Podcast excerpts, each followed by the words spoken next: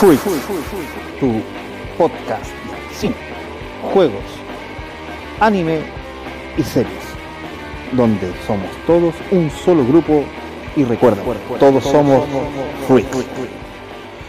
Hola chicos, nueva semana, nuevo episodio de tu podcast Freaks. Pero antes que nada, saludar a mi amigo y hermano Milton. ¿Cómo estás, Milton? Bien, Cristian. Hola chicos, hola chicas. Eh, una vez más, y estamos como celebrando nuestra, nuestras bodas de. ¿De qué le podríamos poner? Uh, bueno, estas son las de bodas bronce, de, oro. lata. Pero son los Bueno, primeros 50. 50 capítulos, sí. po. 50 capítulos que empezó esto como un- una, una forma de divertirse en pandemia y, y se ha transformado en algo habitual y, y que nos gusta hacer. Yo creo que Eh, va por ahí. Exactamente, harto, harta agua ha pasado bajo el río, eso es verdad. Sí, sí. Hemos aprendido, yo creo que hemos aprendido mucho. También eh, hemos cometido errores. Ah, eh, sí, pues nos hemos equivocado, de repente hemos dicho mal palabras, no sé. Pero todo lo que se ha hecho, se ha hecho de buena fe y tratando de, de entretener, porque esa es la, esa es la gracia. Exactamente, chicos. Igual tenemos un- unas pocas sorpresas para el capítulo de hoy. Se viene bastante entretenido. Ya Sí, para los que están viendo por YouTube pueden ver el fondo de pantalla de, de Milton y ya tienen una idea más o menos de lo que va a tratar el, el tema. el Pero eso, ese no es la sorpresa. Pero antes, No, como todo programa que, que se digne, tenemos nuestras secciones. Vamos a partir con unas pocas noticias freaks. Bueno, la más importante, yo creo que siendo hoy día 20 de marzo del 2021, ya llevamos dos días con la Snyder Cut. Se terminó por estrenar la, la esperada. Liga de la Justicia. Con, con, con alta expectación. Había Sí, mucha gente que, que la estaba esperando, como nosotros dijimos en las noticias pasadas, de la filtración que hubo por ahí. Entonces, ya está, ya la podemos ver. todo generó que un tremendo hype. La pueden ver en Chile, en Chile, chicos.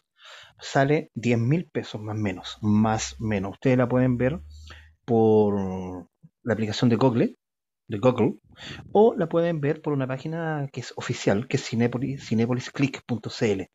La pueden ver oficial. El, el link dura 48 horas desde el momento que la empezaste a ver. ¿Ya? desde el momento, claro, ya que la empezaste a ver o que la compraste. No se compra, se arrienda. Ah, ya, desde que la arrendaste entonces. Desde que la arrendaste, tienes 48 horas para, Para para verla. verla. Chicos, véanla legal. En esta oportunidad, nosotros generalmente decimos, "Ah, si tienen la oportunidad. No, traten de verla legal. ¿Por qué? Porque harto que costó hacer la película. Y si la película recauda lo suficiente, vamos a tener una parte 2, que Mm, es maravillosa. O sea, de- de- en primera instancia hay cero opción de parte 2. Ah, ya. Pero el que manda es el dinero. el- Exacto. ¿Ya? Una, el vil dinero. el Otra dinero. noticia, chicos, que tenemos, no, no- no quiero ahondar mucho sobre el tema de la Snyder Cut. Yo creo que vamos a tener que hacer un capítulo dedicado a eso. Sí, pues de todas maneras, yo creo que va por el ahí. próximo yo creo que va a ser de, del Snyder Sí, Cut, lo más seguro. que, ti- que tiene que ser.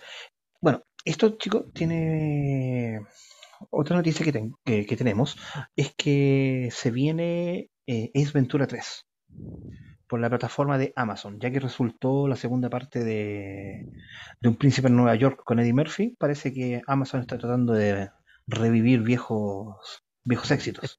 Esos viejos estandartes y vie- viejas comedias, porque al final son, son películas de comedia. Exactamente. Entonces ahí vamos a ver cómo, cómo se viene todo esto, porque yo les digo, chicos, el mundo está cambiando. Oye, pero lo que lo lleva son el streaming. exactamente. Pero así como están reviviendo estos viejos estandartes de comedia, podrían revivir algunos de, de- de los personajes que traímos en esta ocasión. No los vamos a decir, pero ¿cómo debería ir con uno, uno, uno- Absolutamente.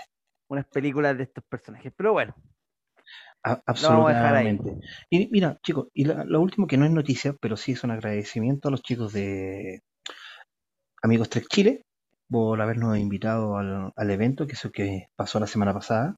Estuvo muy bueno, muy bueno. Ustedes pueden ver nuestra sección en, el, en nuestro canal, pero hablamos un poco del cine de superhéroes, para que quede más menos ahí El dando de superhéroes, de, de, de la diferencia entre héroes y superhéroes, de dioses, semidioses. Claro, hablamos un poco de mitología, no, estuvo bastante, Sí, bastante estuvo bueno. bueno. Sí, estuvo bueno. Milton, y tenemos nuestra, una de las secciones estrellas que es las efemérides freaks. Obviamente que tenemos efemérides freak y buenas efemérides freak. Mira, la primera efeméride, que es del 19 de marzo de 1950, bueno, es del, de que fallece en Los Ángeles, California, Edgar Rice Burroughs, famoso escritor del género fantástico y eh, mundialmente conocido por, Tarzán por y inventar a Tarzán. por crear la Space Opera Exacto. con John. ¿Cómo era John? Hoy se me olvidó, el de Marte. ¿Mm? Se me olvidó, él, él tiene un libro que es, que es el papá de, de Flash Gordon. Ah, ya, John ya, Carter. ya. John Carter, sí. John Carter de, de Marte. Claro, pero él eh, eh, eh, es, más, más conocido sí por, por su por el por el héroe de, de ficción Tarzán. Tarzán. Y nunca viajó a África. No, po. Oye, pero hay, hay cuestiones bien, bien especiales en, en, en en este Tarzán. po. Hay que decir que hasta el 2010 se habían, se habían hecho 89, se tomó o se hicieron 89 películas de, de Tarzán. Mira, ¿m? y series Y de hay televisión. una, sí, pues hay una película que se llama eh, Tarzán eh, eh, de los monos, en el, el León Dorado. Tarzán de los monos el- con el León Dorado se llama la película, en ¿Ya? que el protagonista, James Pierce, después se casa con una de las hijas de, de- de- del creador, pues, de Edgar Burroughs. Mira, ¿sí? Un Tarzán se casó con una hija del creador de Tarzán. buen, buen detalle. Eh, Sí, sí, así que es muy recordado. Yo creo que los que somos más viejitos no, no acordamos mucho de Tarzán porque había mucha, mucha cosa de Tarzán en el, en el tiempo de nosotros. Sí, series, películas. películas. Así que esa es la primera efeméride.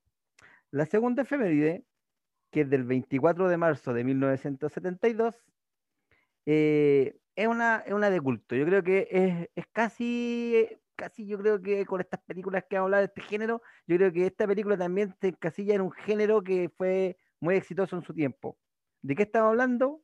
De la película, se estrena la película del director Francis Ford Coppola, de la trilogía, la primera de la trilogía del Padrino. Padrino. Tremendo. Exactamente, sí, tremendo, pues tremendo. Basada en la novela de, de homónima de Mario Puzo, que también ayudó a hacer el, el guion, que habla, bueno, la- la- el libro habla de una familia real, po, que se llama Los Mortillos de Sicilia, y que, que la adaptaron al cine con Marlon Brando y Al Pacino, y cuentan la historia de Vito Corleone. Exacto. ¿Ah? Para muchos la segunda es la mejor, ¿eh? Mira, yo la primera y la segunda la encuentro, pero fuera de serie. La tercera sí es, más bajita. Me creería que la yo la primera que vi fue la una tercera. obra de arte. Ah, La primera que vi fue la tercera. ah, tú viste la, la- no las viste en orden. No, vi la 3, la 1 y la 2. Ah, ya, no, yo, yo la vi en orden. Igual la 2, eh, la, la 2 te, te, te transporta más, a, más, más atrás de la 1. Sí, Porque es te- una precuela ah, por ahí. ¿eh? Claro. Pero yo creo que vamos a tener que hacer un día un capítulo de, del Padrino y de, la, y de las películas de cáncer. Y series de cáncer, que hay unas series de cáncer muy buenas también. Sí, sí, no, yo creo que después de Superman, debe- de, la Superman, de la Liga de la Justicia, deberíamos hablar del Padrino. Ahí lo vamos a dejar. po, ¿ah? Está, está dentro de la, de las De la parrilla. creo- de la parrilla, exactamente. Y la última efeméride, que, que yo creo que también es de un director que a nosotros como Canal Freak nos gusta mucho. ¿O no, Cristian? Nació Absolutamente. eh, el 27 de marzo de 1963.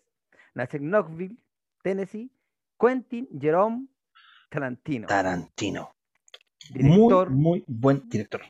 exacto, director, productor, guionista, actor de cine y televisión. Y hay que decir que su carrera comenzó como a finales de los 80, eh, en que él, él hizo como una, una- unas películas así como de bajo presupuesto, y por ahí una de esas se adaptó, al- se adaptó al, al cine. Ah, claro. Y, y después eh, hizo la primera película en 1992 que se llamó Perros de la Calle, que, que es una película independiente, ¿eh? Sí, a pesar de, de todo, la gente no la considera como película independiente, pero es una película independiente. Es una película independiente. Y yo creo que de- desde esa película ya se, cima, se, se cimienta la leyenda de Tarantino. Pero que después hace Pulp Fiction, después ya se dispara. Kill Bill, Bastardos sin Claro. Gloria, Django desencadenado, Los ocho más odiados. Hay, hay que decir que ha ganado dos Oscars por mejor guion, por Pulp Fiction y por Django desencadenado. Exacto. En algún momento creo que hablamos de Carpenter. O sea, de Carpenter, de Tarantino. No, tú hablaste en, en otro podcast que teníais, ¿te acordáis? Verdad, verdad, toda la razón. Toda la razón. Claro, que, que lo, lo hablaron con nuestro amigo Manuel, que también es un, un buen conocedor del cine y un amante de Tarantino. De Tarantino, sí, sí. Ese podcast era el show de Alan Smithy. El show de Alan Smith, exactamente. Pero, pero, eh, no, Quentin Tarantino, el humor negro, man. Ah, Y hay que decir que él era muy fanático de, lo- de los Spaghetti Western, que fue uno de los capítulos que hicimos hace poco nosotros. Ah, claro. No, y de hecho, también es fanático del tema que vamos a hablar hoy día. Sí, po, de todas maneras, po. Porque este tema tiene mucho humor negro también, po. Absolutamente. Pero para eso nosotros tenemos la sorpresa de, de este, de- de este capítulo, ¿no? Claro. Sí, es que el tema es muy, muy, muy, muy puntual. Mira, antes de, de- de pasar por la, por la, ¿cómo se llama? Al, al tema en sí y a, y a esta parte como sorpresa que, que- que tenemos, aprovechando que tenemos- nos queda un poco de tiempo, dime, mira, Milton, de- en estos 49 capítulos anteriores, Ya, ¿cuál ha sido tu favorito? mi capítulo favorito. Chuta, difícil. Difícil, difícil porque a mí me, me han gustado mucho los capítulos de anime. Pero ¿sabes qué? Eh, eh, siendo sincero, le tengo harto cariño al concert que hicimos de la trilogía del dólar. El, el anterior. que- sí, el anterior a este es uno que, que me ha gustado mucho. También tengo que decir que uno de los que me, que me, más que gustarme, porque a mí no me gustaba mucho, pero cuando estuve investigando y me gustó, eh, el, el del Warren Verso. Yo creo que es un tema súper Mm. interesante. un- Sí, Súper interesante y escabroso. Porque empezáis a averiguar y empezáis a encontrar cosas así que, que igual te sorprenden.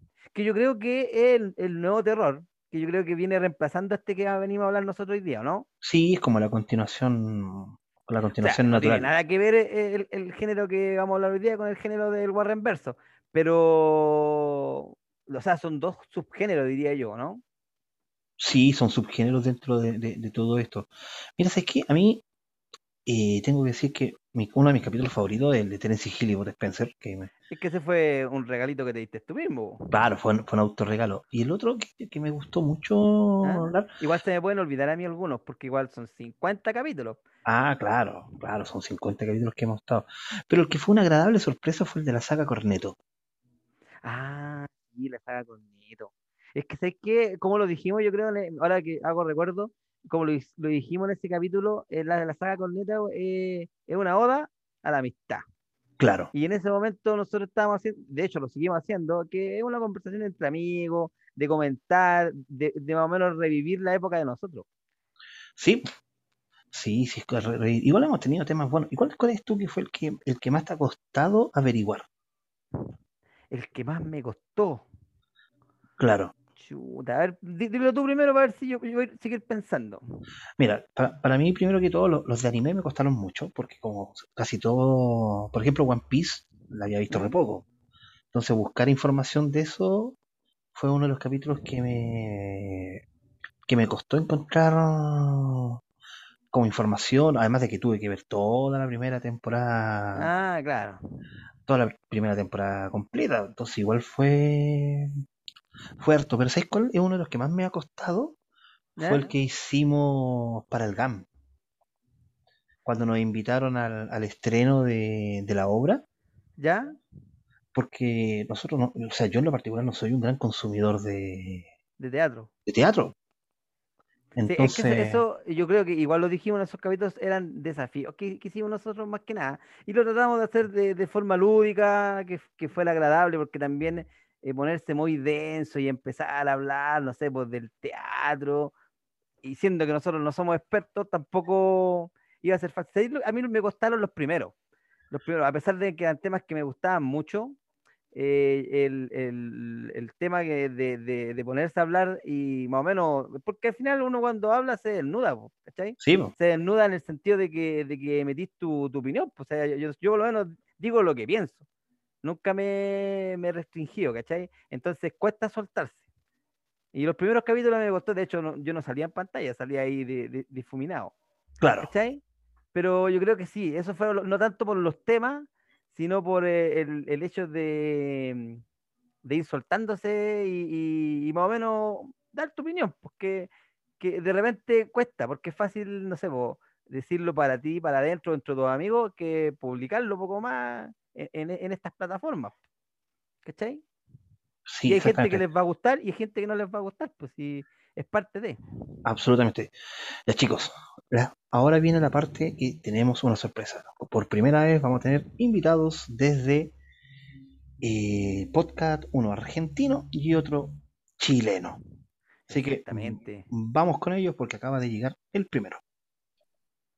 Ya chicos, como habíamos adelantado, tenemos dos tremendos invitados. Uno argentino, el otro chileno, cada uno con sus propios programas. Vamos a partir en honor a la hermandad con Federico Velasco de Remeras Rojas y con también con algún tipo de contacto con la revista Comiqueando. ¿Cómo está Fede? ¿Qué tal? ¿Cómo andan? ¿Todo bien? Todo bien acá, muertos de frío, pero avanzando como, como tiene que ser. Y casi de vuelta a la cuarentena. Eh, uf. Sí, sí, se adelantó un poco el invierno, acá también está bastante fresco. Absolutamente. Y nuestro otro invitado que tenemos, que no por eso va a ser inferior, pero sí muy bueno. Estamos hablando de Gonzalo, de fase 2. No le digo por el apellido porque todavía estoy tratando de pronunciarlo. ¿Es Morales, nomás? Morales Fabro. claro, por eso, ¿no? Para, para no terminar con Fabro. Como mi tío John. Claro, era lo que iba a decir, es como John Fabro, ¿no? Es muy difícil, sí. claro. Claro. No, el, el, Bien, yo recuerdo a John Favreau de, de Friends. Desde ahí, desde ahí yo lo, lo, recuerdo, incluso en una película que hizo de Rocky Marciano. Él era Rocky Marciano. No, yo no, yo me acuerdo de él haciendo de Foggy Nelson en la Daredevil de Ben Affleck. Pero... También. También, sí.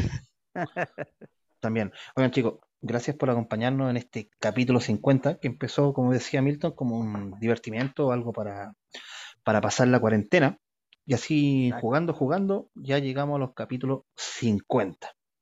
Exacto, y, y, jugando, jugando a saber, porque tampoco no somos expertos, ni mucho menos, sino que somos dos locos que comentamos un poco películas, recuerdos, eh, y rememoramos lo que vivimos, más o menos. Eso es este podcast. Claro, he, hemos tratado de que esto sea una conversación entre dos amigos y tratando ahí de averiguar, a veces cuenteando o descubriendo sobre la marcha el, tema. Y como ya llegamos al capítulo 50, queríamos hablar invitarlo a usted y hacerlos partícipe de esto, en lo que es el cine slasher, ya que todos aquí alcanzamos a vivir la época de gloria del, del cine slasher, llamémoslo por los 80, y yo creo que todos arrendamos alguna película o en Blockbuster, o en Errols, o en algún VHS del, del barrio, o quisieron asustar a alguna chica con, con, alguna película, a ver si resultaba algo. ¿ah? Claro, estirando el brazo para abrazarse. claro, aprovechando el miedo. Pero antes de eso, tenemos que hablar un poquitito de cómo son los, los datos duros y adentrarnos dentro de lo que es el género del cine del cine slasher. Llamémoslo, el cine slasher no, no nace espontáneamente no es algo que de repente alguien dijo, oye, voy a hacer este tipo de película. No, es algo que se fue evolucionando. Si bien todo, todo el mundo reconoce que el cine slasher parte desde Halloween de John Carpenter en 1978, en realidad esto parte mucho antes. Esto parte en la década de los 60. ¿Por qué? Porque tenemos dos, dos películas que, que son eh, precursoras. Y yo creo que ustedes las vieron, por lo menos una, que es Psicosis. Psycho, claro, sí, obviamente. de, de el gran y, un- y el- uno de los mejores directores que tanto le gusta a Milton. De hecho, veía ahí la serie, ¿te acuerdas? Oh, no, la serie, pero es algo inolvidable por la de Alfred Hitchcock. Yo creo que eh, de la época de nosotros no, no, no hay nadie que no haya visto un capítulo de la, de la serie de, de Alfred Hitchcock. Exactamente, con ese, Exactamente. con ese perfil con papada. Bueno, yo puedo decir lo mismo, pero. Tenía un poquito más pelo, sí. Eh, ni tanto, mira, yo soy un prestamista. Pido pelo de un lado para echarme para el otro. Te puedes poner un sombrero, po. También. Ahí Oye, pa- el- Pasé por mi etapa de sombrero. Así que no, no, no puedo, puedo ocultarlo. Y, y mucho difiere sobre cuáles son las primeras películas de- del, del cine slasher. Se habla de Asalto en el Distrito 13 u otras que, que fueron, que fueron evolucionando. ¿Por qué? Porque todo, yo creo que todos reconocen el cine slasher el del asesino en serie. ¿Cierto? Todos creemos que es una Claro. cosa que, que tiene que ver con las chicas guapas, el, el- el sexo prema- premarital y todo, todo el tema que, que genera al final este, este asesino en serie. Pero resulta que el cine slasher fue avanzando de a poco. ¿Por qué? Porque como habíamos hablado antes, antes de que apareciera entre los 60 y el 78 de Halloween, apareció un cine que era el cine giallo Claro, que- en Italia. en Italia, El exactamente. giallo italiano, sí, por supuesto. que, que tiene grandes precursores, que eso podría darnos para un capítulo completo. com- completo del, del Pero yo creo que cine. el, el padrino de, de las películas Giallo es Mario Bava, que, que es uno de los, de los más conocidos. Claro, Claro, sin Porque- duda. Mario Bava y Lucio, y Lucio Fulci, ¿no? sí. A, a Y eso Dario que Argento también se podría poner ahí dentro de, de esa Mm, trifecta. Un poquito, medio de costado Argento, pero sí, Sí, digamos. Claro, es sí. que Argento se, se, se, se caracterizó por otro tipo más después de cine.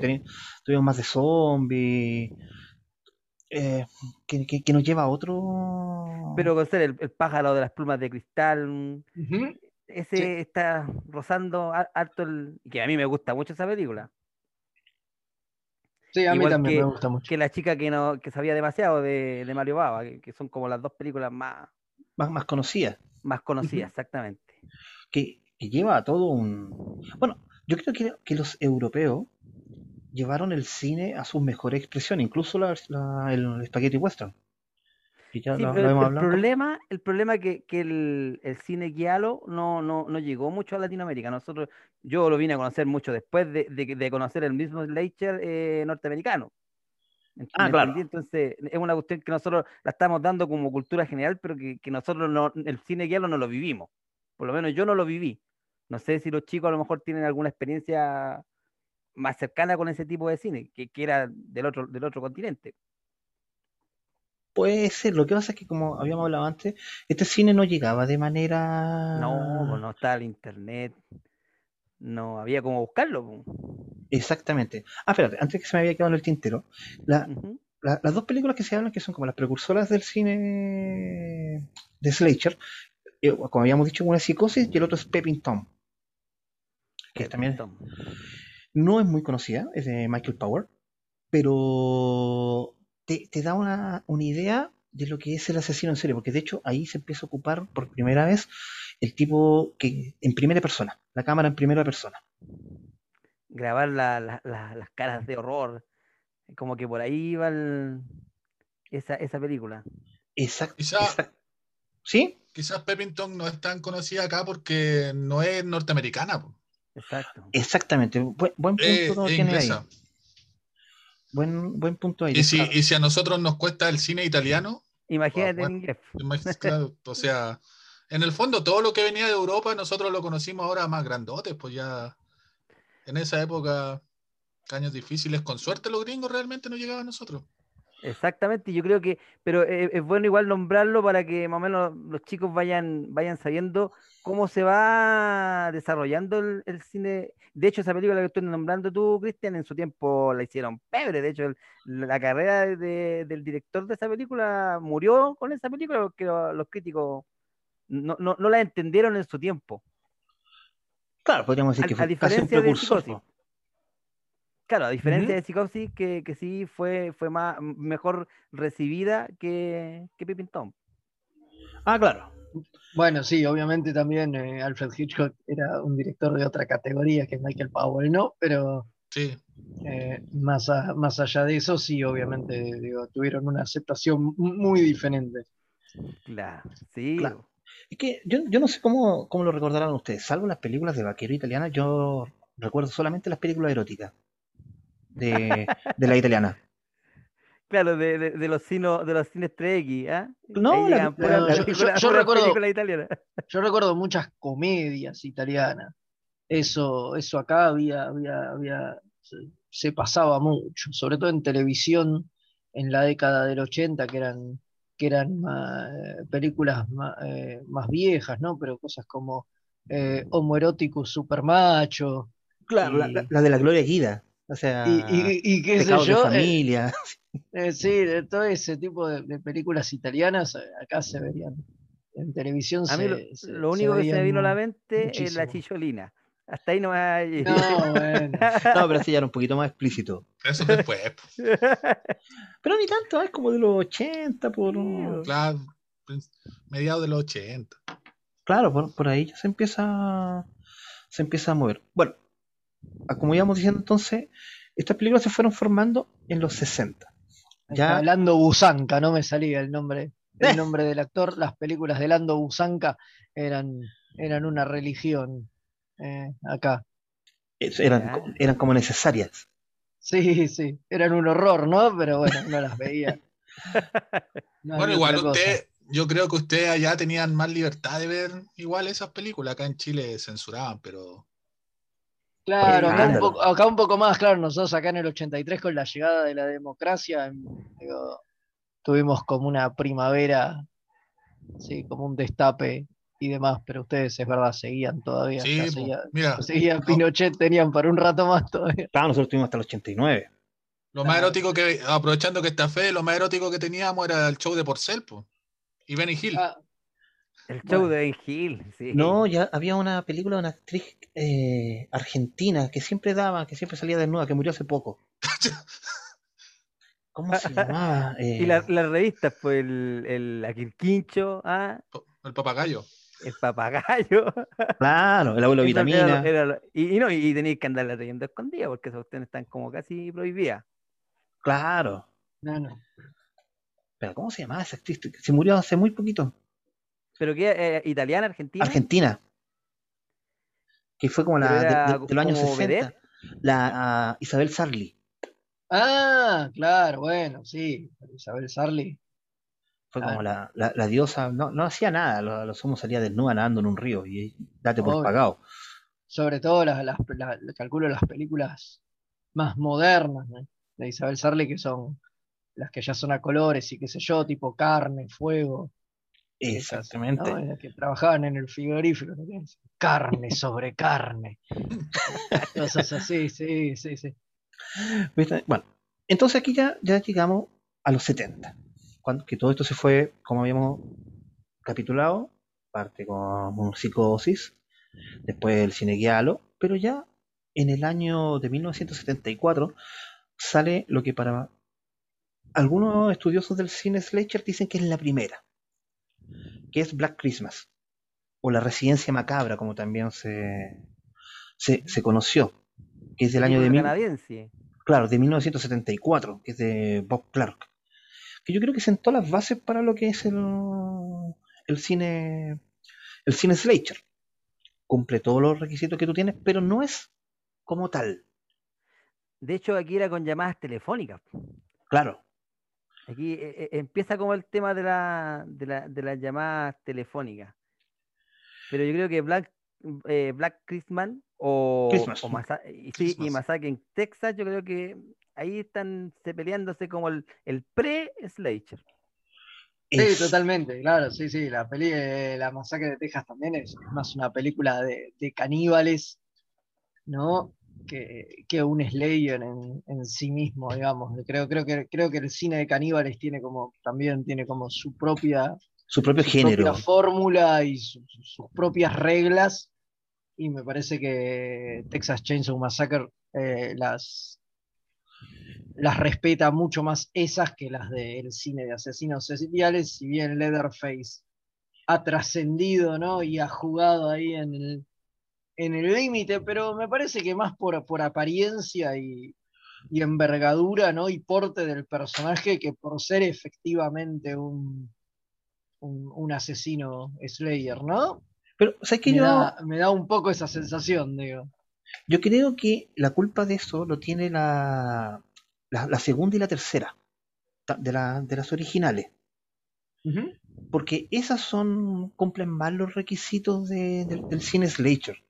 Y, y estábamos hablando de que, por ejemplo, la, la masacre en Texas, la, la, la 2, salió el año 86, ya en pleno en pleno boom del, de la masacre en Texas. O sea, la, la, la 2 era relativamente relativamente buena. La 3 era mala y la 4 ya era así, ya horrible. Ya cuando ya- Es que ¿sabes lo que pasa? la- Que...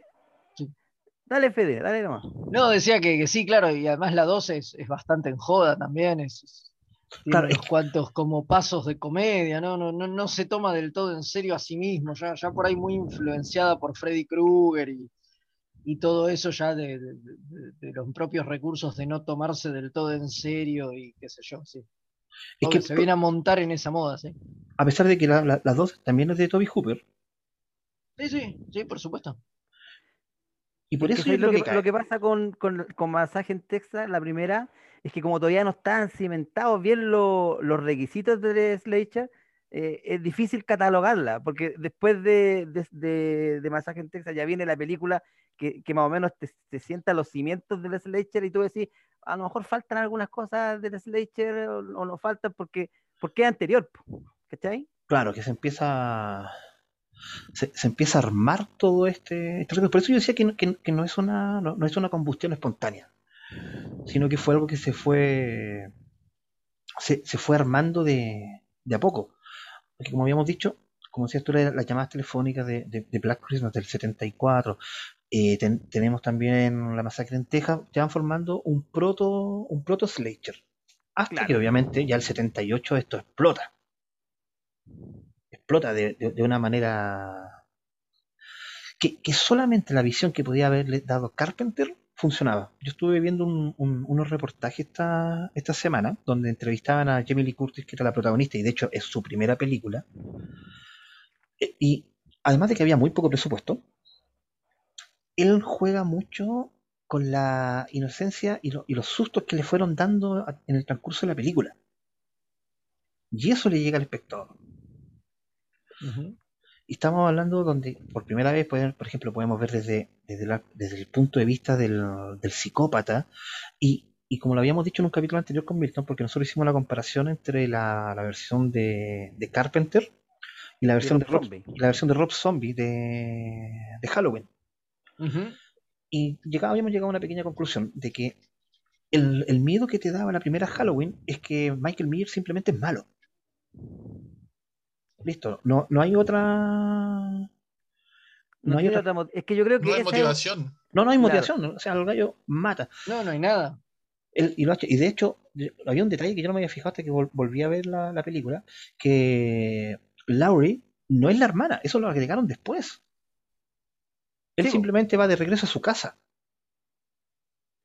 Es que, es que pasa, no, no hay un motivo, o sea, yo creo que, eh, por eso te digo que esta película ya sienta los cimientos de, del slasher que, que nosotros ya más o menos ubicamos en la época de los 80, pues de- del asesino en serie que va matando uno a uno, de repente con motivo, de repente sin motivo, que ocupa cualquier arma, menos un arma de fuego, que yo creo que también es, es una regla de- del slasher que se empieza a cimentar aquí, y, y bueno, y la, y la más conocida yo creo que es la de la Final Gear, pues, de la de la, de la mujer final, que, que tiene que ser, no sé, virgen, tiene que más o menos llevar los estándares de, de mujer. Pero yo creo que por lo, por lo menos en esta película ya se, se- se cimentan esos, esos como, como patrones del, del slasher que, que conocemos, ¿no? ¿Qué dicen ustedes? Totalmente. que eso se, se, se toma ya como definitivo cuando ya llegamos a, a- Bueno, acá en Chile se llamaba Martes 13. Que, Sí, claro.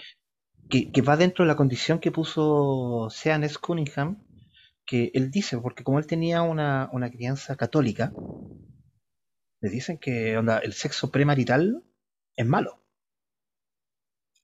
No se debe hacer. Bueno, yo me imagino que todos ustedes se casaron obviamente de blanco, virgen y todo el tema. Para no ser asesinado por alguien por el camino. ¿eh? Pero, bueno, como íbamos hablando, esto fue evolución. Tuvimos la primera, la primera martes 13, que fue un exitazo. Un éxito que no se. Es que Martes No se esperaba. 13 eh, viene, viene como, como hacer un tributo a Halloween. O sea, eh, eh, es- el, el director de hecho lo dice. O sea, él, él quiere hacer algo muy parecido a Halloween y, y lo logra, pero, pero evoluciona de otra forma. ¿Cachai, Claro. no? Lo que pasa es que, a ver, hay que recordar que la primera martes 13 o viernes 13, dependiendo como ustedes lo vean, es. Yo creo que le, le rinde más honor a Psicosis. Al punto de que tú, hay que no creo que sea spoiler a esta altura de la vida, pero No. todos, to- todos creemos que es Jason el que está matando, cuando en realidad es la mamá, Es la madre, sí, sí, claro, obviamente. Que, que es como un- una y vuelta que de es giro una especie de venganza porque, porque al final nosotros después sabemos que, que ella mata porque, porque su hijo se ahoga, porque lo que, lo que- los que tenían que estar cuidándolo estaban teniendo sexo. ¿Cachai? Entonces, por ahí va el, el, el- el- trama. Y yo creo que es, esa vuelta de tuerca es la que la lleva por otro camino y la, la separa un poco de, de Halloween. Fue, claro, abso- absolutamente. Otra, otro detalle, chicos, que no, no sé si ustedes se acuerdan o lo, o lo saben. La- cuando ya se tiene un éxito Halloween, la, idea- la idea es ir haciendo una anual. En la segunda, que es la continuación directa de la, de la primera, también fue un éxito, pero ya en la tercera deciden hacer otra historia que tiene que ver con brujos. Yo no sé si ustedes vieron Halloween 3. Es horrible. O- horrible es decir poco. Sí, sí, es, Ese es un espanto. Eh, igual no, no tiene nada que ver, no está Michael Mayer, no tiene que ver con. Exacto. No, no es un Slayer tampoco, para nada. O sea, es, un, es otra película, es, es la de las caritas esas que están, que están como poseídas y poseen a la gente que las usa. La vi una sola vez hace mil años y traté de olvidármela porque Hasta hoy. hasta hoy, sí, sí, sí, no, es espantosa, Sí, no, esto malísima. Sí, sí. es, es, es demasiado mala. Y bueno, y después ya en la 4 te vuelven a reintroducir a Michael Meyer, pero ya ahí ya pasa. Tenemos otro tipo de Michael Meyer, que ya incluso llega a ser casi sobrenatural. ¿Tú tuviste las películas, Gonza? Sí, yo como te decía antes, eh, sí la he visto, pero no soy un gran fan del Slayer. ¿No? No. Por eso soy la voz disidente. No, mira, yo, yo, yo, mira, yo, yo también no soy un gran fan del, de, de este cine, pero obviamente era lo que había en ese momento y, y tenía que verlo, ¿cachai? Pero yo creo que sí, lo que mató el género fue eso que dice el Cristian, de que, de que, de que fueron sacando muchas películas muy seguidas y, y ya, ya, no te, ya no te daban miedo, te daban risa, ¿cachai? Es que es que- es, es, que eso es lo que me pasa a mí en general con el Slayer, es que la, la vamos a decir, la uno de casi toda la saga o lo que sea es buena y después entran en una espiral de repetir la fórmula hasta el cansancio que, que cansa y como tú decís, Milton, eh, terminan algunas ya, no sé, o sea, bueno, igual es como, porque partamos de la base como el terror, eh, tenéis brujos, tenéis zombies, tenéis un montón y el Slayer básicamente son asesinos seriales que matan gente nomás. Pero una vez que ya viste cómo los eh, viste las fórmulas de, de matar de casi todo, ya se torna repetitivo. Eh, se- seguramente vamos, ustedes van a conversar más adelante eh, el fenómeno como que tendió a morir en los 80 y revivió a mediados de los 90.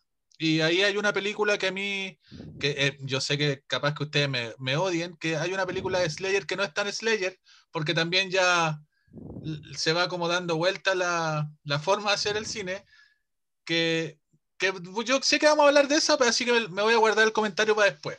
Que es como mi favorita, es como mi favorita, pero es porque le trata de darle como una vuelta de, de tuerca al, al, al subgénero. Funciona, nuevamente funciona en la primera y después ya de nuevo se, se chacrea de todo. Pero sí, pues era lo que había, lo que había.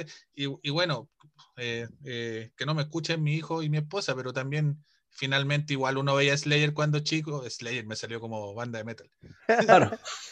Ya uno igual veía las películas por si porque tú no veías a la chica también, ¿para qué nos vamos a esconder? Pues uno Por quería, la, por la quería escena de desnudo. la escena de desnudo, po, era lo que uno estaba esperando cuando veía este tipo de películas también, po. Bueno, después cuando arrendaba ahí esa, peli, esa, esa película, no sé, pues en Errors o Blockbuster, estaba rayada en esa parte.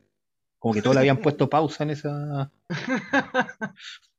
en, en ese momento. sí. Era, Es era que lo que como, había. como- como dice Gonza, yo creo que eso pasa, que después ya de, de tanto saturación de estas películas, que, que estáis esperando, eh, o sea, al final no, no, no te, no te preocupáis mucho del contexto de la película, sino de que cómo el asesino va a matar, porque al final va matando una persona cada tres minutos, más o menos esa es la regla. Entonces, eh, eh, la- las formas diferentes que va ocupando el, el asesino en serie de matar a los a, a- estos que andan drogándose y andan teniendo sexo. Más o menos, yo creo que eh, al final el, el- el fanático que ve estas películas evolucionó a eso. Y yo creo que fue, Claro, y eso fue lo que matando el, el, el- el subgénero. Yo Y- creo que mi, mi- sí. Dale, Pues, dale. No, decía que mi escena favorita, hablando de, de escenas de, de matar gente, qué sé yo, es la de Martes 13 2, cuando atraviesa la pareja que está teniendo sexo con una lanza. Maravillosa, sí.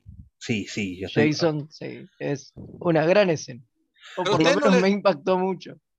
¿No les pasaba ya después de ver como ya, no sé, martes 13, 3 o 4 o 5, que ya la, la conversación o el, lo que tú estabas diciendo era, yo sé que en esto lo va a matar así.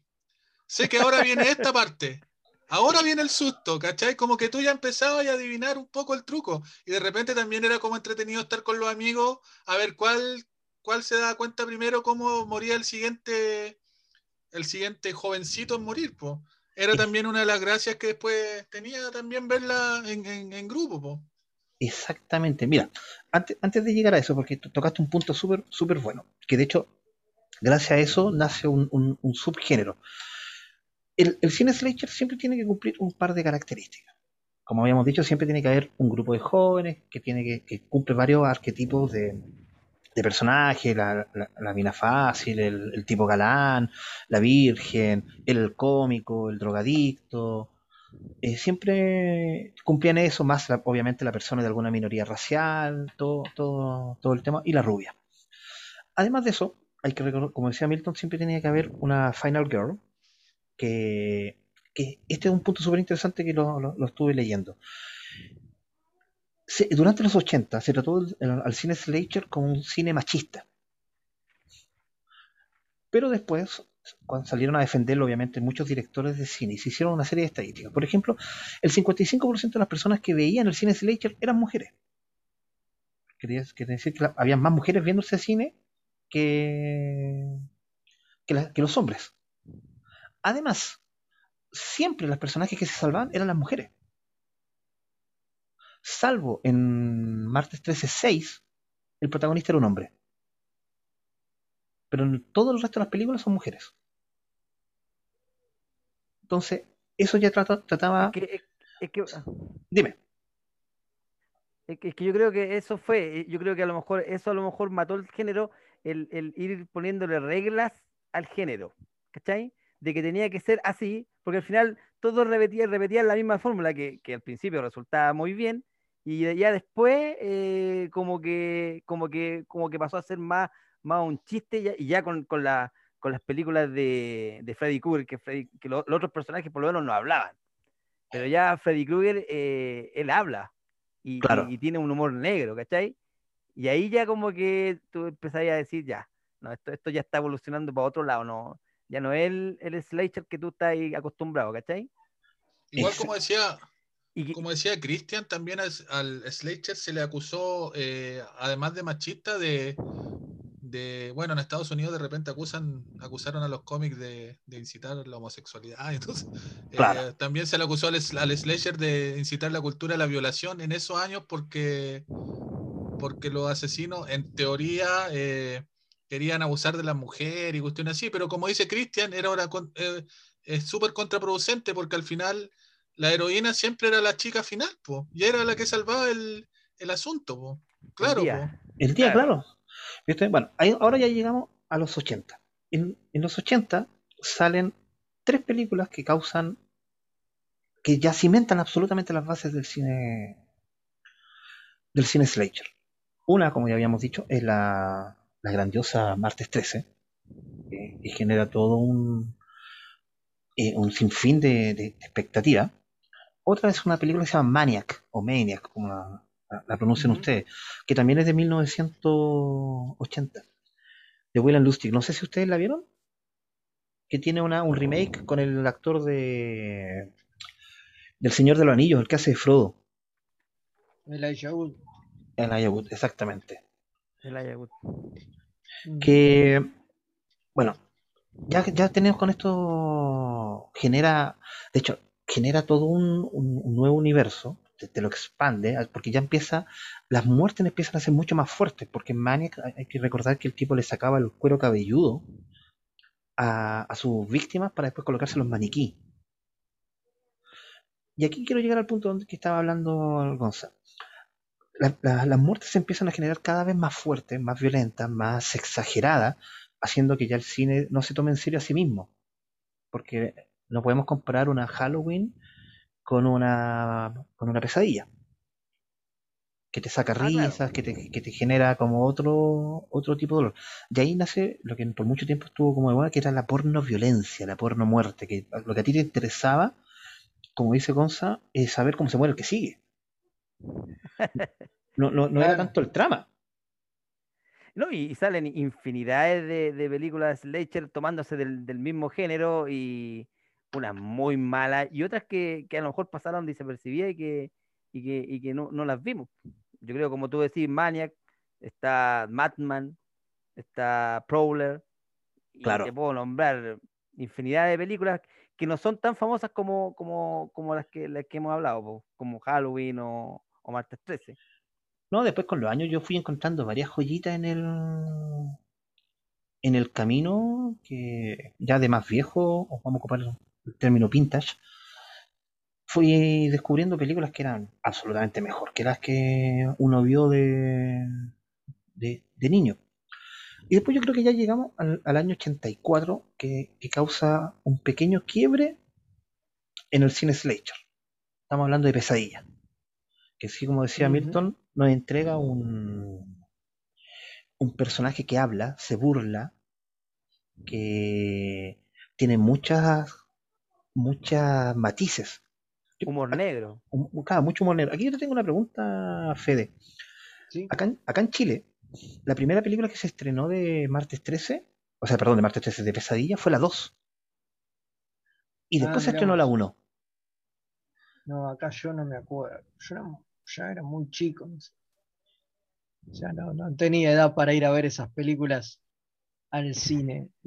No, no, No, yo tuve no la, la- la suerte que mi, mi hermano son 12 años mayores que yo, entonces ellos llegaban hablando de esta de estas películas y al final me, la- me las contaban y todo el tema y ahí pasaba yo con pesadilla. Literalmente. Claro, no, yo las pesadillas las debo haber visto por primera vez en el año 1988, 89 más o menos. Ah, Debo ya. haberlas, haberlas visto en, en video por, por primera vez que tenía, no sé, 12 años yo, una cosa así, digamos, tenía edad como para, para verlas. Eh, previo a eso no, no recuerdo haberlas visto y la verdad que no sé. Acá igual creo que se estrenaron, estrenarse se estrenaron todas. Yo eso estoy seguro. De hecho, creo que cuando yo empecé a verlas todas fue durante la época que estaba en cartel Pesadilla 5, me parece. Ah, Si ya. la memoria no, no me falla. Eh, ahora después veremos bien tema de fechas y, y- y demás, pero me, me da la sensación de que, de que fue, de que fue por ahí. Pero sí, igual la 2 es bastante mala, ¿eh? es, es- Sí, como una copia de, de la primera. Es, es, es la típica secuela que rehacen otra vez y usan el mismo, el mismo, el mismo truco que, que de repetirlo de la primera, pero peor porque tienen peor elenco, obviamente peor director, porque Wes Craven es un gran director. absolutamente. y ¿Ya renegó de y la- estas? Y la segunda Es que, es un horror. es Pero que la habla 3 y la mucho 4 de forman que- una. de que, de, de que este director eh, mató el género y después lo, lo revivió, Wes Craven. O O sea, sea- lo mató con, con estas pesadillas y después lo revivió con, con la- las, las películas de, de Scream. Claro, ya, que ya- ya vamos a llegar a ese punto. Sí, ¿cachai? Pero ¿sabéis qué? Yo, yo la, la pesadilla, sí, sí, si bien es Slasher, yo la separaría un poco de, de Halloween y de. porque son, son más, más psicológicas, más de suspenso que la que las otras, porque el, el- en la otra el, el- el asesino mata, mata y, y, y- no tortura, ni, ni, ni, ni te va ni te va torturando como lo hace Freddy Krueger, porque Freddy Krueger te va generando un clima, las películas. Yo, yo creo que la 1, la 2, sí, a lo mejor eh, para la edad de uno en esos 12 años, a lo mejor uno, a uno sí le da miedo, ¿cachai? Pero yo sí la separaría esta, eh, porque tiene, tiene otro matiz. Igual, incluso las compararía un poco con, con las Chucky, que también eh, que, que- que van como por la misma línea. Es que Chucky también es considerado. eh, ¿Cómo se llama? Cine Slasher. Bueno, de hecho, durante toda esta. Ah, la otra película ya se me había olvidado decir es Noche de Graduación, Prom Night, que también es considerado. De, la, de, las que, de las tres que marcaron la, el inicio o el, o el boom del, del, del cine slasher. Porque después tuvimos, la, como le habíamos dicho, las pesadillas. Hay unas películas, una saga de películas que yo no sé si ustedes las vieron. Yo las, yo las vi muy, muy joven. Que se llaman. Bueno, acá en Chile yo la vi como Noche Silenciosa, eh, Noche Mortal. eh, Silent Night, Deadly Night. Que son una, una saga de, de películas de cine slasher bastante buenos, pero pasaron como sin pena ni gloria. así. Eran de la mitad abajo. Después, el 88, llega una de las últimas películas del primer boom del cine slasher, que fue la Chucky o Child's Play. Claro, que, es como lo que se llama la edad de oro de- del cine slasher. Sí. Claro. Para, para terminar después con Clown House y otras que... Pero como habíamos dicho en, un- en algún momento antes, fueron tantas las películas que, que sacaron que la gente obviamente ya empezó a aburrirse porque además cada, cada asesino tenía mm, más gente que matar o incluso algunos eran sobrenaturales. Bueno, se, se me queda en el tintero uno que yo todavía no, no, no logro definirlo si es cine slasher o no, que a lo mejor ustedes me pueden decir, que son la Hellraiser. Mm, yo diría que no. Les gusta, ¿no? Como poner a Pinhead ahí como... Claro, cuando tú es, ves un es póster como, con es como un icono, pero... Ponerlo de tapado ahí. Pero Hellraiser es, es otra cosa, me parece que, que todo el tema de, de los cenobitas va, va por otro lado. ¿no? Pero ¿por, por dónde la colocarías tú a...? No sé, pero es, es una cosa como más sobre, mucho más sobrenatural, me parece que no. Claro, No, como más de monstruos, ¿o ¿no? Sí, Como- tal cual, es, es más de más, más de de hecho son demonios, bueno, son más- por cenobitas. eso son, son demonios los cenobitas, digo, tiene una, toda una cosa más, más sobrenatural, no, no, no tienen para mí elementos del Slayer. Tienen como esa una, mitología también de por medio, así que yo, claro, yo creo que no son, porque al final estos asesinos son personas con poderes sobrenaturales que se le asignan ciertos poderes sobrenaturales, a diferencia de, de Freddy. Pero los cenobitas no, pues los cenobitas son, tienen toda una mitología, entonces yo por eso ahí difiero un poco, claro. Claro. Ellos Y- son de otro género. Y hay, y hay otra, otra saga de películas que también al protagonista lo, de, lo, lo colocan en el cine, como en el cine slasher, pero tampoco lo considero gran parte del cine slasher. Estoy hablando de Evil Dead, Mm, nah, porque a, a Ash Williams siempre lo colocan en el cine slasher. De hecho, hay unos cómics que se junta con Freddy y con Jason. sí, sí. Es como un ícono, digo, Bruce Campbell es, es, es- es como todo, to- todo un ícono, ¿no? Y Maravilloso. Son, son grandes películas, Sam Raimi es un excelente director, pero de vuelta, pero no, también es, es otra cosa, no tiene nada que ver con el, con el cine Slayer, eh, eh, Evil- la saga de Evil Dead, digo, tiene que ver con un pero si tú ves un- cuaderno, póster así con todos- libro, con un libro demoníaco, digo, no. Claro, con el negro nomicón. eh, son mucho más, son mucho más, más cómicas también, digo.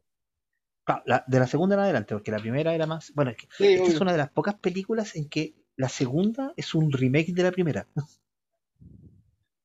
Es Sí, claro, muy- por supuesto. Hicieron, hicieron exactamente la misma película, pero con plata. Claro, y le pusieron un par de lucas más y se, se, se acabó. Bueno, el, el cine, el cine slasher se mantuvo mm, dormido más o menos hasta mediados de los 90, como decía Gonzalo. hasta que Wes Craven decide, no sé si decide revivir el, el género, pero de que lo hace, lo hace. Pero tú decís revivir, Sí, lo revivió con Scream. Pero Porque le- no, no se mí- hacer- ¿Sí? Es que no sé, es claro, pues no se dejaron de hacer películas, pero podríamos, más que revivir, es como repopularizó, podríamos decir, ¿cachai? de otra forma, claro. Claro. Pero pa- para, a ver, igual para mí coquetea un poco con eso, con eh, New Nightmare, ¿no? La, la última pesadilla de Craven que tiene alguna similitud con Scream, si lo pensamos, ¿no? Porque juega con el hecho de traer a Freddy al mundo real y que todo transcurre en el set de filmación de una película de Freddy y qué sé yo, y me parece que, que ahí es la primera vez que él eh, juega con los elementos de- del género de, de otra manera. Y esto es 1994, es Claro. varios años antes que, o 90 y, sí, 94, ¿no? O sea, andan, por- andan No, es del cerca. 96. No, pero la, la nueva pesadilla. No, la- Ah, no. Sí, 94, ajá. Y Scream es del Scream es del 96 o 97. Claro, pues eso es 96. un par de años antes, por eso. Eh, para mí ese es como el germen. Después puede eh, viene, vi- vi- vi- viene Scream y bueno, nada, y, y la magia de, de Kevin Williamson, ¿no? Que es un, un excelente guionista y me parece que es Ah, a eso quería el, llegar. el 50% del impacto de Scream es mérito de Williamson, aunque pocas veces se lo atribuyen. Yo, yo le doy más crédito a él que a Wes Craven. Porque, Ujú. a ver, es como cuando tú estás, la, la típica superhéroe, estaba en el momento correcto, en el lugar correcto. O sea, le, le dieron la película a él, pero la idea, el germen es, es de Williamson. De hecho, él tiene una seguidilla de éxitos, incluyendo la, sé lo que hicieron el verano pasado, incluso una con Stallone, que se llama Detox, que también cumple Uy, Detox, sí. Claro, y cumple todos los, los- los- los requisitos del género slasher. Es una sesión en serie, solamente que aquí mata policías. Y también tenemos, la- Claro. te- te- tenemos la, la- la Screen Queen, que es una, una, una enfermera, una doctora que hay en el... donde ellos están en- encerrados. O sea, tienes todos los, los requisitos. Y, y hemos de decir que durante los Claro, 90 debe ser una de las pocas películas buenas de Stallone. Sí, sí. Es que ya, ya Stallone está ca- escapando un poco de los personajes que lo hicieron famoso. Yo creo que, que por ahí, por ahí va. Pero como tú decís, Scream, lo que hiciste el verano pasado, o Leyenda Urbana, van por la, por, por esa, por ese eh, slasher que, que, que viene reinventado, que podríamos decir que, que un, un- un poco un poco más humorístico, ¿no? Que, que- va de la mano con lo que decía Fede, de la, de la pesadilla que más o menos se ríe de, de ella misma, más o No, menos. Y te- tenemos que recordar que, bueno, antes de cualquier cosa, eh, Gonza, ¿de, de- de qué película era la que tú querías hablar? Bueno, dos cosas de, de Scream. Scream, quizá una de las gracias de Scream, la más grande, justamente, justamente eso, po, que es como toma los elementos del Slayer y lo, lo, lo hace, es como un manual de Slayer, ¿cachai? Es como. Pero hay una es- escena es que un lo dicen. Sí, de hecho se ríen, se ríen de todo ahí, ahí mismo. Dicen como, ahora qué bueno que no tuve sexo porque voy a sobrevivir más tiempo y después los chistes ya se, se confunden con Scary Movie y todo. Eh, ya me van a matar, pero a mí me encanta eh, Destino Final, que no es Slayer, pero es Slayer. Es que, es que extrañamente Porque, porque ¿sabes por cine. qué? Es que ¿Por qué me gusta Destino Final como Slayer? Porque el, el asesino es la muerte misma, po. ¿cachai? Claro. El, el, y, y también eh, eh, en, eh, esta cuestión que decías tú, Cristian, de, de cada muerte es más espectacular que la anterior. Entonces, él tenía el grupo de jóvenes, tenía, tenía lo sexual, tenéis todo lo demás que están escapando por, por este asesino, que en este caso ya es totalmente, total- Se nos fue. totalmente la muerte misma que lo está persiguiendo. Que Claro. No, no, que, no- que en algún momento desapareció. Ah. Se, se fue el audio. ¿Cachai? Entonces, por eso a mí, a mí me dio como vuelta el, el género, porque pusiste a un asesino que no existe, pero está porque es la, la misma muerte el asesino en Destino Final. Claro, ahí ya no, No, hecho, no- no es- tenéis es nada que hacer. sí. Claro. Y, y como, como dice Gonza, claro, ahí tú vais, vais esperando, porque ahí no, no, no vaya a ver nunca po. asesino. Porque, porque el asesino es la muerte y vais viendo eh, eh, qué se le ocurre al director, cómo va a ir matando a los personajes. Yo me acuerdo que hay una escena donde una gota pasa a llevar algo, se cae, no sé Era qué, como final se- se cuando tú. Tommy y Jerry y hacían esta cuestión como que una pelota golpeaba otra cuestión. Aquí era lo mismo, pero con morirte, Claro. ¿cachai? O sea, Totalmente. sí. Oye, a todo esto, hoy día vi Tommy Jerry. La película, ¿Ah, la película? pseudo live action eh, animada, no sé. La verdad es que es un capítulo de Tommy Jerry largo. Nada más. Ah, Bueno, Na- nada más. Pero ¿sabes qué? Lo, lo que encontré interesante es que, bueno, además de lo que me encanta la esta actriz que hacía Kikas, la, la chiquitita, que ahora ya no es chiquitita, la, sí. la que hizo Carrie, Sí, Chloe Moretz. esa misma, no, Claude Morrison. Esa misma. lo, lo que encontré interesante es que, ¿sabes qué? A mi hija chica, que tiene 6 años, a la mitad de la película se aburrió. Y mi hija mayor, que tiene 13, la vio entera. Entonces me, me, me hacía pensar que a lo mejor ese cine que a nosotros nos gustaba tanto cuando chicos, esos capítulos que nos gustaban tanto cuando chicos, no funcionan ahora para las nuevas generaciones. Sí, Es que, que eso es lo que nosotros siempre conversamos, porque que el cine que nosotros estábamos acostumbrados ya ha cambiado y de repente por eso somos demasiado críticos, porque el cine ya no está hecho para la generación de nosotros, está hecho para la generación de, de- ¿Sabes de qué? ahora. Ah, Y, y- ¿Sabes que hablando de eso, pa- pero sin generalizar, hay una cuestión que a mí me pasa, que, que las generaciones más chicas están acostumbradas a ver más series que cine. Sí, Entonces, si tú le ponías algo más de 40 minutos, no lo pescan. Como su límite de, de algo son 40 minutos. Es como un capítulo de serie. de claro. Puede- Entonces, más que eso, no, no pescan mucho. sí, puede ser, ¿ah? Puede ser, no, no, no lo había pensado desde ese punto de desde ese punto de vista. Y sin contar que quieren todo así, porque el otro día, no me acuerdo Claro. qué película estábamos viendo, en no me acuerdo si era televisión abierta o algún canal de cable que da comerciales. Y dieron los primeros comerciales y listo, ya perdí a la niña. ya, ya no le interesó más el, el tema. Bueno, El Mm. tema. sí, sigamos hablando del, de- de- del tema. Ya Pasamos- hicimos un cambio drástico en Sí. el cine Slayer a Tommy Jerry. a Tommy Jerry, hablando de asesinos en serie, hasta Tommy Jerry. De- después ya, esto estamos llegando como el 84, yo creo que ya es el punto culmine. Como habíamos dicho antes, uno, gracias a Scream, viene todo este renacer, el 96. Y teníamos las películas que decía, sea, El Destino Final, eh, un nuevo remake de, San Valentín Sangriento. Vuelve a aparecer Chucky, pero ahora con la novia de Chucky. ¿Ustedes vieron esta, como esta nueva saga de, de, de Chucky? Sí, me encanta. Las Son- que son más en Ah, broma. Exactamente. Chucky's Bri- Chucky- Chucky's Bride a mí me parecen muy buenas. No, maravillosa. Cuando, cuando tienen me- sexo y le dice, te pusiste condón, pero ¿para qué? Si soy de goma. ¿no? Sí. Y después está la del hijo, ¿no? Es Claro. La que le sigue.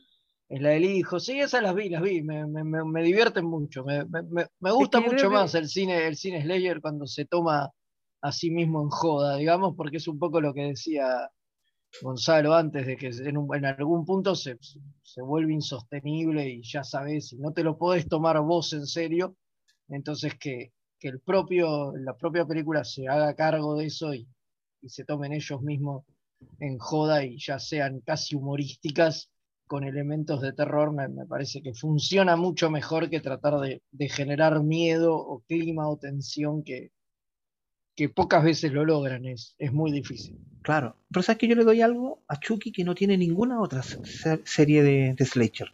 Que los guiones son siempre de Don, de Don Mancini.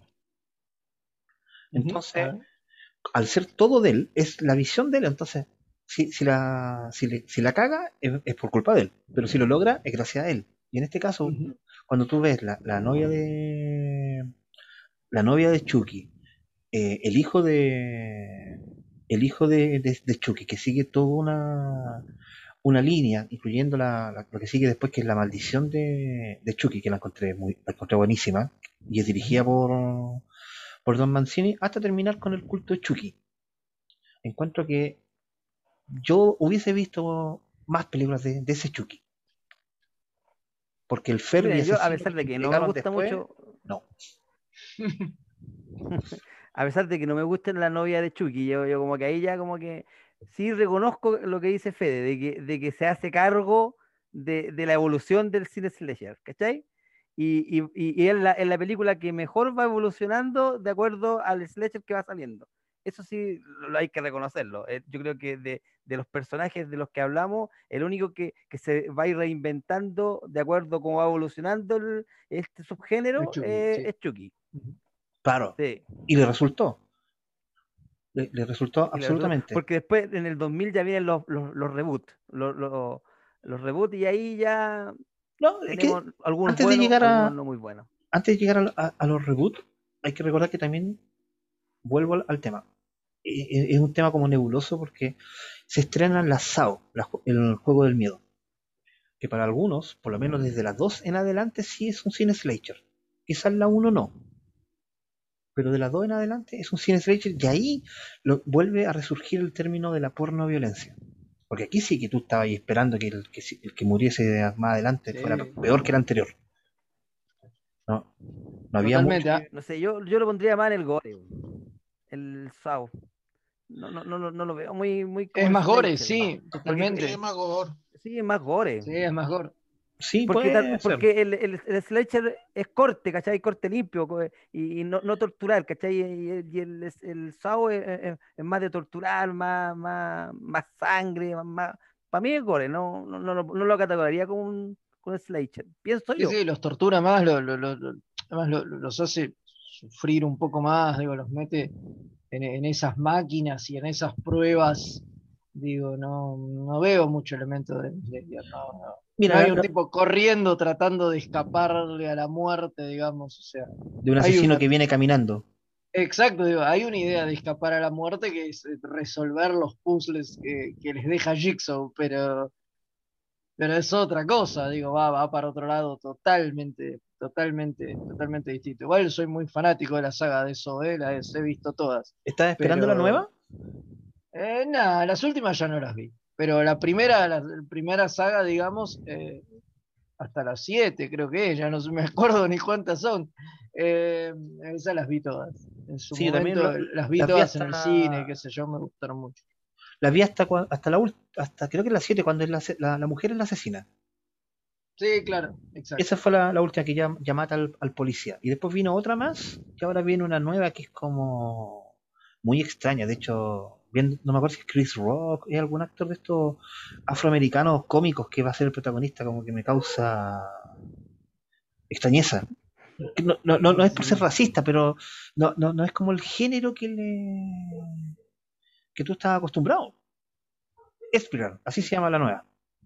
No, ahí, ahí sí yo ya me, me supero con el, con el gore. No, no, no, ahí no, no, no, no soy muy, no comulgo mucho con, el- con ese cine. Sí, hay, hay- hay algunas que sí me, me gustan y he visto, pero mm, no sé, eh, juegan, juegan un poco con el, con el estómago de la gente, ¿cachai? Y ahí ya como que, como que me separo un poco de, de ese tipo de películas. Claro. Pero las SAO son, son películas buenas, sí las he visto. Igual hubo películas, sagas de películas que se negaron a morir en esta, en esta época, porque hay que recordar que en esta como re- revival o nueva generación tuvimos la horrible Jason X. Ah, bueno, ¿Te era la época que se pusieron de, de moda llevar a, a los personajes a- al espacio, ¿no? Hay una Halloween, eh, no, una Halloween, no, una, una Hellraiser también en el espacio, ¿no? La El 3, Racer 4. 4, Sí, ahí está, peor todavía. Hellraiser Hellraiser 4, 4 Bloodlines. y, y una, y una Leprechaun. También, hay una Leprechaun, sí. Hay una Leprechaun en el espacio también horrorosa. Todo- toda la idea de llevar a estos, estos asesinos al espacio fracasa horriblemente. No, creo que no hay ninguna que haya funcionado. Sí, pero. Bueno, cuando, ¿Sí? cuando el cine no es cuando el cine no es de ciencia ficción y lo lleváis al espacio, es que ya murió, po. O sea, rápido y furioso se va al espacio también ahora, po. Me estáis. sí, sí, yo Está, está diciendo. Dios. No, o sea, ¿qué hacemos ahora? Vamos al espacio. es cuando ya te quedaste Sí, sin idea. Totalmente. Claro. Te, te quedaste sin idea ya cuando están haciendo. Bueno, después tuvimos un remake de la, de la Casa de Cera con Paris Hilton. Con Paris Hilton. Sí. Ay, Dios. ¿Qué quieres que te diga? Un remake de, de Hatcher que también está hasta el 2006. Ujú. Pero aquí viene una película que tengo que admitir, chicos, que a mí, ves que puedo, la veo. Yo sé que la película es mala, todos me van a decir que es mala. Todos van a decir que como, pero la vi, en el cine la vi cuatro veces. La tengo, la tengo en Blu-ray. Es más, tuve un póster pegado en mi pieza. Yo ya así como, casi con 30 años tenía el póster pegado, que es de Freddy contra Jason. Eh, bueno, está bien. Tiene, tiene sus, su atractivo. No me parece una buena película. No, para nada. Me, me parece que, que el gran problema que tiene es que es mucho más una película de Jason que una película de Freddy. Y que, Sí. De hecho, Freddy si aparece de la fuera- mitad en adelante. que, que- que si fuera al revés sería mejor película, eh, sin ninguna duda. Pero está bien, digo, o sea, son como dos íconos que se enfrentan, es como una película Es que yo era Team Jason. icónica y que tiene, y que tiene valor, me parece, por, por eso, pero está bien. Es Eh, Es perdonable, es- no es buena, pero, pero es perdonable que te guste esa película, está bien. Es, es un gustillo que, que yo creo que se dan ahí. La- totalmente.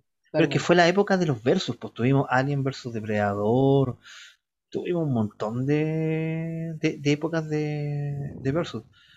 Bueno, y después avanzando un poco, ya empezamos con lo que decía decía Milton.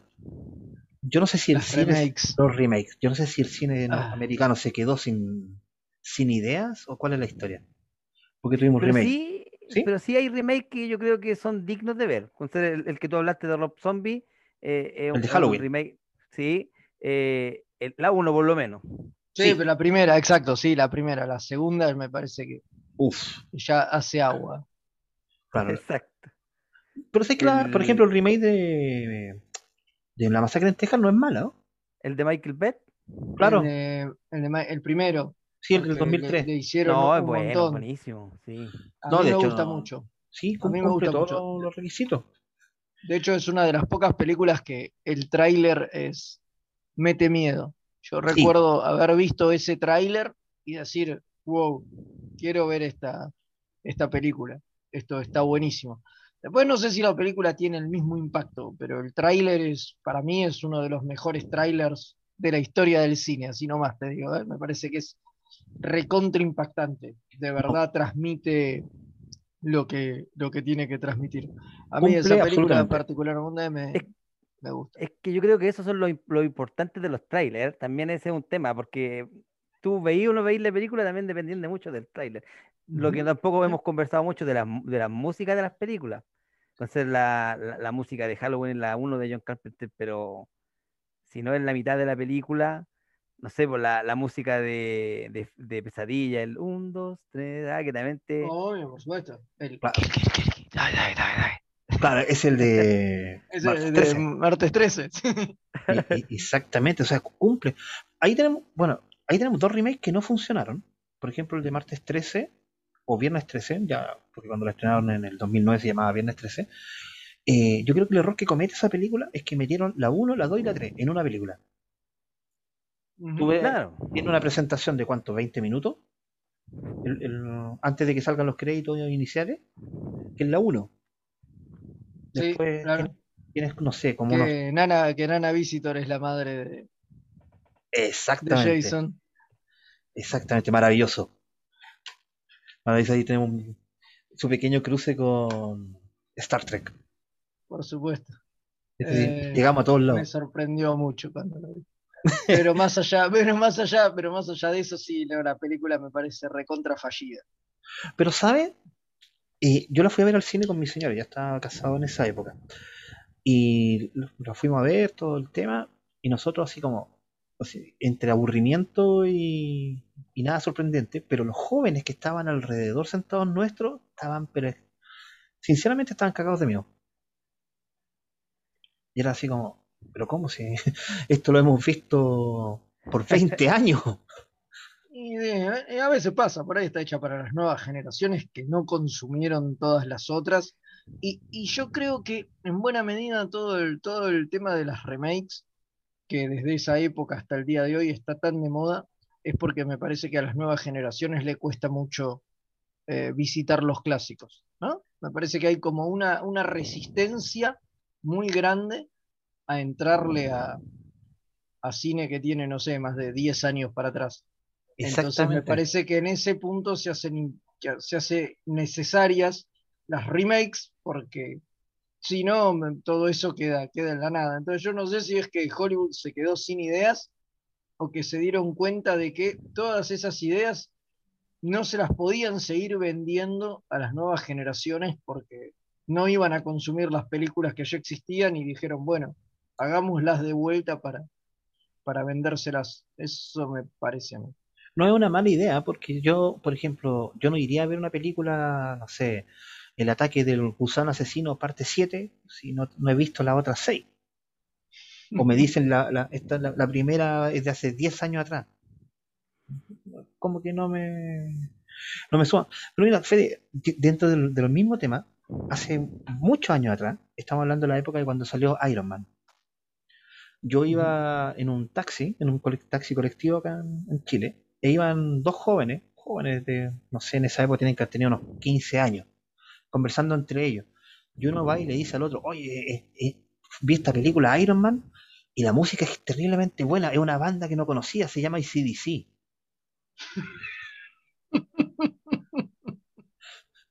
Y yo así, oye, yo escucho ICDC desde los 80. sí. Pero Es que yo creo que es, más o menos lo que, lo que hacemos nosotros, de hecho, en, en este mismo podcast. Es, es- es tratar de, de que, de que las nuevas generaciones eh, vivan lo que nosotros vivimos y, y a lo mejor eh, capturar. Yo, de hecho, nosotros teníamos un compañero de trabajo que es mucho más joven que nosotros, pero como que vive, vi- está viviendo la, la- la etapa de nosotros de los años 80. O sea, nos habla de, de música que le gusta de los 80, de películas que le gustan de los 80 siendo de una generación que, que no es del 80. descubrió Karate Kid. Descon- claro. Entonces, yo creo que Pero- más o menos es eso. ¿Qué cosa, por ejemplo, ahí, Cristian, ahí como un, en el clavo, en, en algo eh, eh, como súper importante. Hay mucha generación que ahora ya nos, nos fuimos como pegamos un, un cruce a los que les gusta el fútbol, la cruzamos totalmente ya. La, de la pelota de un lado para otro de la cancha. Pero, por ejemplo, Karate Kid. Las generaciones nuevas se han acercado a Karate Kid por Cobra Kai. ¿Cachai? No tenéis que. eh, no, hiciste un remake de Karate Kid que, que no siendo una mala película, porque el remake de Karate Kid no es desastrosa, es mala nomás, desastrosa, no es mala Claro. nomás. Es una Ya. película de Jackie Chan. Pero, podría llamar cualquier pero nombre. claro, se- claro, no funcionó mucho, pero metiste Cobra Kai y ahora todos, todos quieren saber quién es Daniel Sampo. Entonces de repente el, hay que, no sé si los ejecutivos, no sé, mm, la, la manera de traer a las nuevas generaciones no creo que pase tanto por el remake, sino como buscársela, a lo mejor lo de Cobra Kai y Karate Kid fue un, una, una de esas cuestiones de suerte de gigantescas, pero quizás hay otras maneras de, de traer a las nuevas generaciones a productos más antiguos. Ahora tenemos la facilidad de, de lo que hablábamos al principio del, del capítulo, ¿cachai? O sea, nosotros no, las películas italianas, inglesas lo que fuera, las vinimos a ver en los 2000 o a mediados de los 90. Mm. Ahora con los servicios de streaming o con internet o con Cuevana 3, ya no sé, con lo que sea, podéis ver lo que sea casi instantáneamente. Entonces, creo yo que hay que tratar de venderle lo viejo a, lo- a las nuevas generaciones, no tanto del lado del remake, porque generalmente, no siempre, pero generalmente no funcionan tanto como que si los tratáis de enganchar, de enganchar por otro lado. Con el original, a ver, estamos 100% de acuerdo. ¿eh? Yo decía que me parecía que, lo que a lo que apuntaba Hollywood era eso, ¿no? No que me pareciera bien, ¿no? Que, que se entienda, Claro, digo. sí, sí, O sea, estamos de acuerdo. Pero es un en que producto me parece mucho, mucho mejor. Ahora también, digo, en esta misma, misma onda viene la secuela de He-Man que va a ser Netflix, ¿no? Eso mismo te- Eh, hay dos proyectos. Uno Sí, hay, hay dos. Uno, que es, que es que, exacto, que es una secuela, y después hay como una suerte de remake eh, que va a ser en animación. Y esto, ahí, ahí vamos a ver si, se confirma, porque si, si la que resulta es la continuación de la anterior, quiere decir que los, los, los, los vintage como nosotros son los que la están viendo. Pero si resulta la otra, es porque realmente lograron llegar a generación nueva. Porque, por ejemplo, Milton es fanático. Milton es fanático de los Transformers, pero no le gustaron las películas de Michael Bay. Bueno, a nadie, pero las odió con más. Eso está bien. ¿Puedo preguntar si a alguien le gusta algo de Michael Bay? Ah, la Recién de- hablamos de la masacre de Texas y, Sí, Masacre en Texas. y, la Ro- y La Roca a mí me parece una muy buena Ah, sí, película. la, sí. La, la- la película final de James Bond, La Roca. Exactamente, Claro. esa misma, la última película de James Bond. No. sí, totalmente. Claro, no, no, no, no te podéis colocarlo, pero más de eso, no, no recuerdo otra película que, que yo diga, uy, tenía ganas de verla. Bueno, si queréis ver una explosión, películas con explosiones, ángulos raros, bueno, JJ Abrams hace lo mismo en todo caso. Pero mira, Ah. vol- volviendo un poco al tema, ¿tú creís que eh, el cine slasher clásico podría volver a resurgir como era el, el clásico cine slasher? ¿O ya definitivamente murió en los 80 y no, y no va a volver a surgir? Yo creo Así- que la pregunta va por ahí. Así, igual a la de los 80. Bueno, primero que, que- que respondan los, los invitados. Exacto. Fede. Mm, no, yo creo que como era en los 80 ya, ya está. Ya no creo que vaya a volver. Y me parece que en muchos casos lo fallido de todas estas remakes es, es seguir justamente en esa, eh, en esa postura, ¿no? Es volver a hacerlas en serio, volver a tomarse el género en serio, digo, qué sé yo. Igual ya pasaron, ya pasó bastante tiempo de este remake, ya va siendo hora de que, de, de que hagan la, la Scream de, de las remakes, ¿no? Claro. Yo soy mu- muy, fan de, de- de la saga Scream, me parece genial y como dije, me gusta mucho cuando, cuando el género no, no se toma en serio a sí mismo, me parece que funciona, que funciona mucho mejor. O por lo menos hoy con la edad que tengo y, y en la posición en la que estoy, me, me llama mucho más la atención eh, las películas que juegan con el meta que, que ver solamente una película de terror donde un tipo con un hacha corre a una piba durante por, por la casa y estúpidamente sube por la escalera en lugar de saltar por una ventana, ¿no? Pero O, digamos que, que, o pelearse que con un a- muñeco y no romperlo. Claro, pero que más allá de eso, no sé, me parece que no, que, que las fórmulas esas ya quedaron, están como muy utilizadas y quedaron medio remanidas, pero me puedo equivocar también. Mira, si, si tú me decís que van a estrenar una película de Slasher ma- eh, mañana, eh, sin hacer ningún juicio de valor ni nada, la película estaría cancelada por redes sociales pasado mañana. Exactamente. ¿cachai? Entonces, ahora, si tú, me si tú me preguntáis en 20 años más, ya nos dimos cuenta que todo da vuelta. Quizás en 20 años más van a ser grito y plata, pero si la para mañana, Twitter, todos cancelando la película, cómo sale una chica gritando, no sé, qué sé yo. Claro. Hay tanta claro. cosa que pueden decir. Va a ser acusada por, por- por los feministas, por los racistas, por los. Es que No sé sé, que yo hoy día veía un, ve- veía un meme donde salía el Pepe Le Puff, viste que estaba pero ultra funado el Pepe Le Puff, Sí, ¿ah? y decía, me funaron, pero fíjense en, la- en, la- en la- en las letras de las canciones de reggaetón. ¿Cachai? Entonces, por un lado funan al, al Pepe Le Puff, y por otro lado, el género que más pega es súper hiper sexista. Entonces no.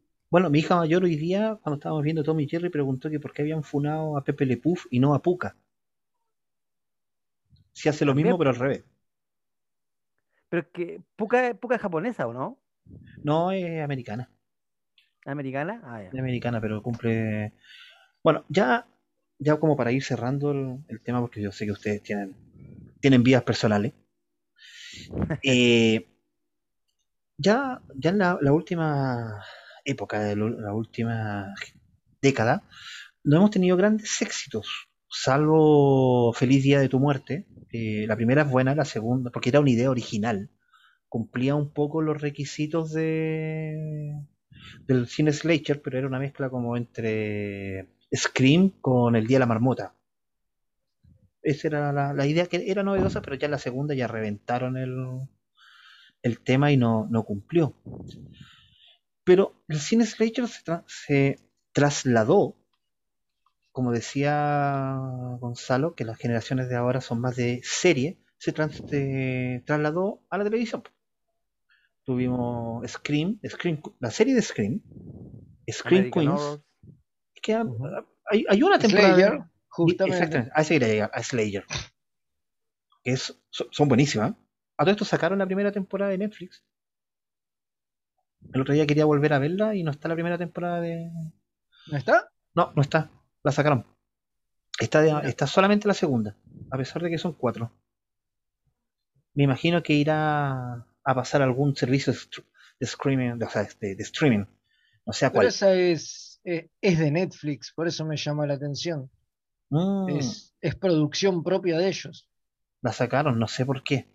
A lo mejor tendrá algún, algún tema sensible de alguna minoría, no sé. Y puede ser, no tengo idea, pero es raro porque esa, esa justamente es de, es de ellos. Sí, Claro. después está Scream Queens y bueno, y está la última temporada de American Horror Story.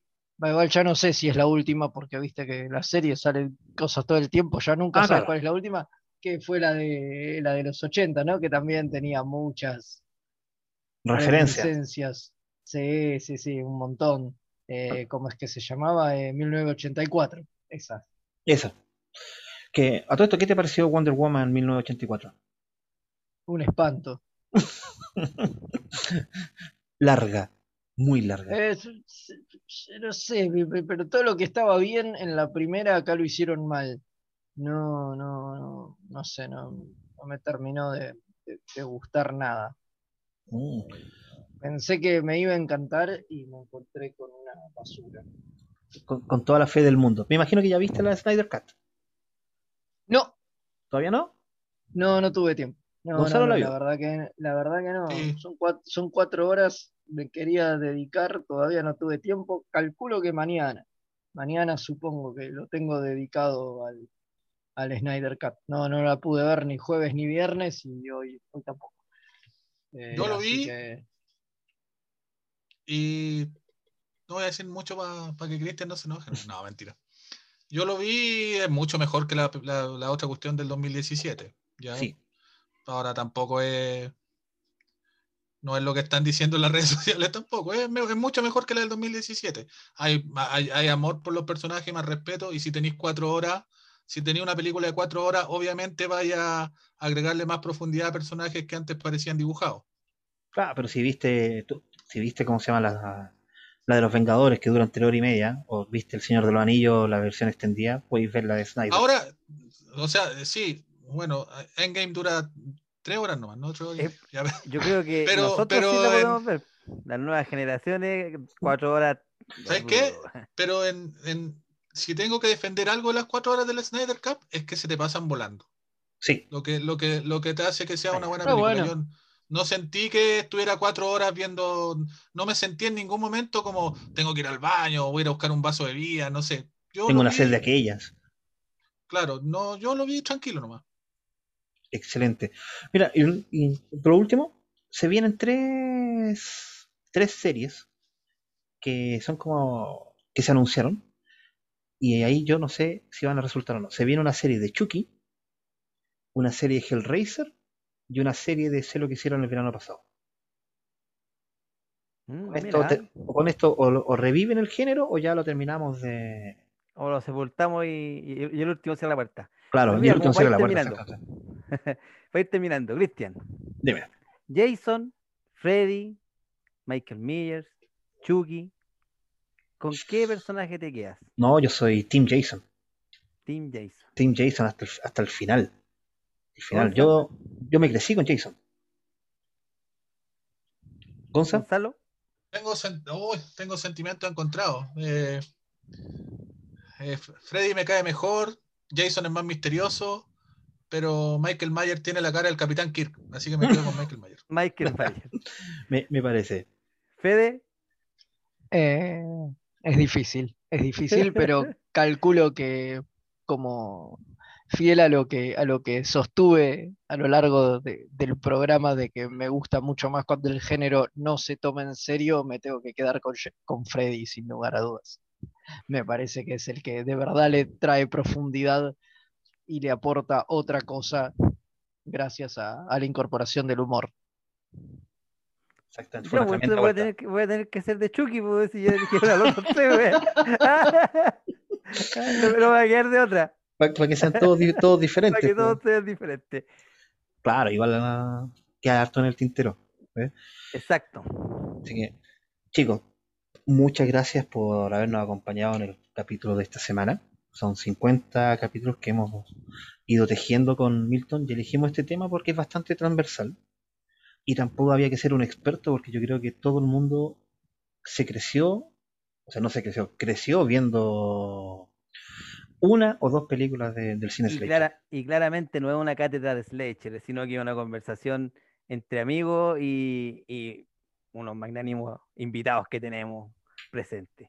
Que le agradecemos por, por estar aquí. No, por favor, muchas gracias por, habernos invitado y felicitaciones por los 50 programas, que es un montón, no, no es poco. Sí, muchas, muchas gracias, chicos. Así que, chicos, este fue el capítulo de esta semana. Y recuerden que todos somos. Todos somos freaks. freaks.